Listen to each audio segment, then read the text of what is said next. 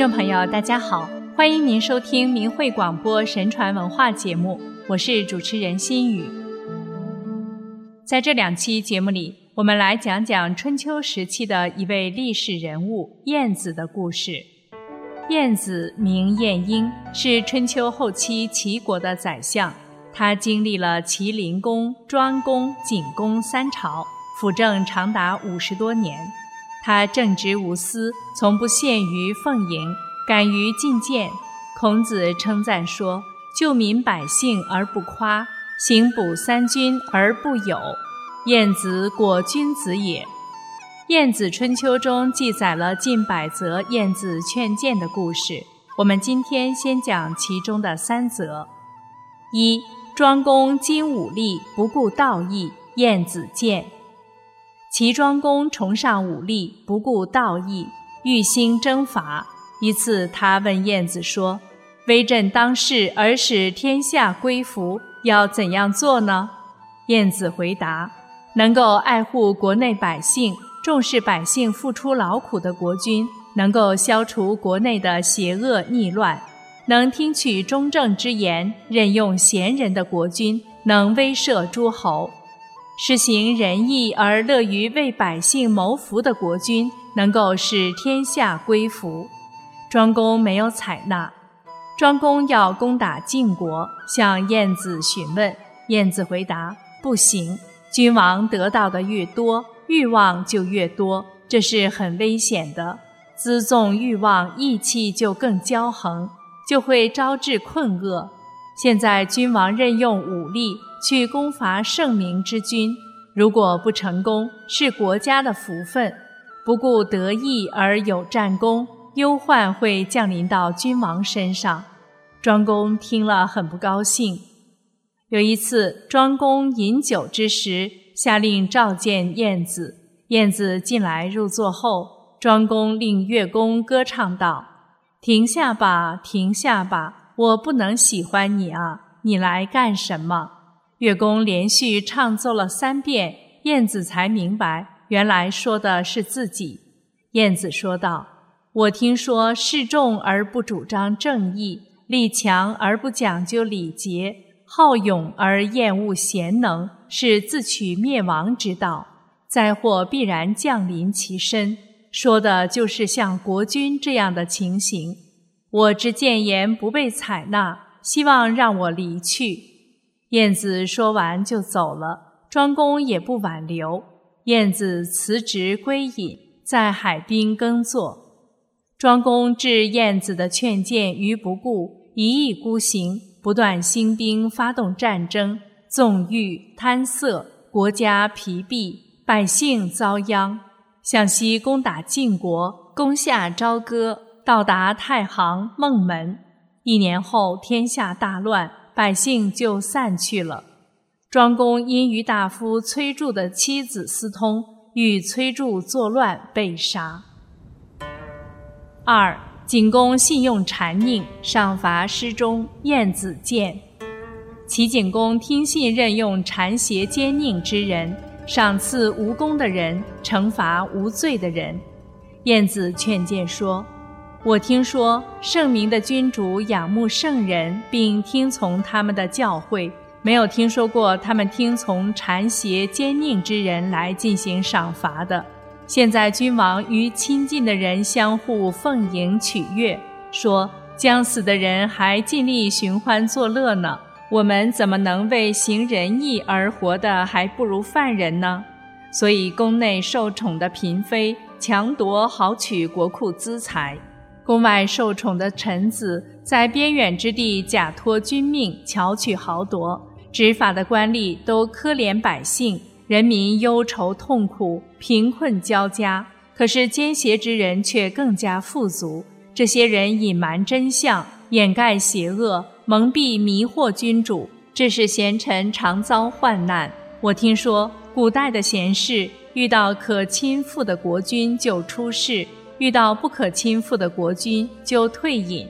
我请求离去了，于是策马离开了朝廷。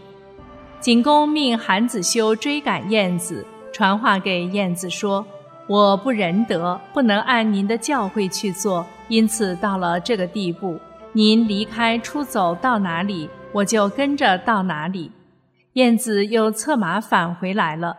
他的御手说：“你刚才离开的为什么那么快？现在回来又这样快呢？”燕子说：“景公刚才说的话还是很诚恳的。”三景公病久不愈，听谗言，燕子见。景公患了疟疾，每天发一次，一年没有痊愈。诸侯纷纷派人来问候。大夫梁丘据一款对景公说。我们供奉鬼神，祭品比先君丰盛的多。现在您的病很厉害，成为诸侯的忧虑，这是助官立官的罪过。诸侯不了解实情，大概会认为我们对鬼神不恭敬。您何不杀掉祝官固和立官萧，以辞谢客人？景公很高兴，告诉晏子。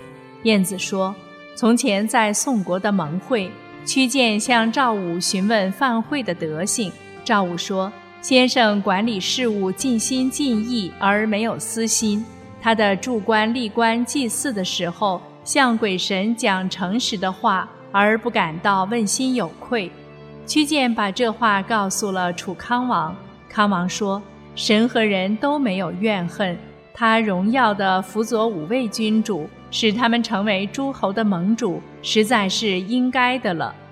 景公说：“梁丘据和易款认为我能够侍奉鬼神，可是鬼神不保佑我，所以我想杀掉祝官立官。您说这话什么意思？”晏子回答：“如果是有道德的君主，举动都没有违礼的事，上下的人都没有怨恨。”助官立官向鬼神讲诚实的话，而不感到问心有愧，因此得到神明护佑，国家得到神明降下的福禄。助官立官也有一份。他们之所以家族兴旺有福、健康长寿，是因为他们是诚信的君主的使者，他们的话对神明忠诚信实。如果遇上邪僻放纵的君主，肆意做不符合法度之事，无所顾忌，不考虑怨报，不害怕鬼神的惩罚，天怒人怨，在心里还不肯改悔。助官立官，如果向神明讲诚实的话，这就是讲君主的罪过；如果掩盖过错，就是虚诈欺骗。助官立官，进退两难，无话可讲，只好说些不相干的空话。来向神明讨好，因此得不到神明的护佑，国家遭受祸害，助官立官也一块儿遭受祸害。他们之所以患病夭折，是因为他们是暴虐的君主的使者，他们的话对鬼神欺诈轻侮。景公说：“那么怎么办？”晏子回答：“这样下去没法办了。施政没有准则，争敛没有限度。”如果不能供给，就加以治罪，人民都很痛苦疲惫，向鬼神诅咒君主。如果说祈祷能给人带来好处，那么诅咒也会给人带来损害。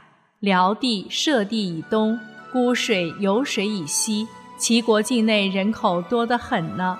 即使助官立官善于祈祷，又怎么能胜过亿万人之诅咒呢？难道还要杀助官立官？唯有修养品德才是正理。景公听从谏言，让官吏放宽政令，解除禁令，减轻赋税，免除百姓对官府所欠的债务。这样做了以后，景公的病就痊愈了。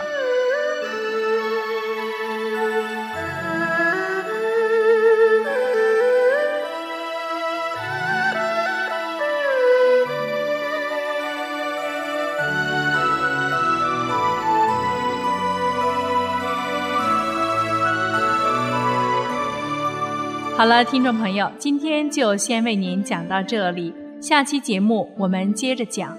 感谢您的收听，下次时间等着您。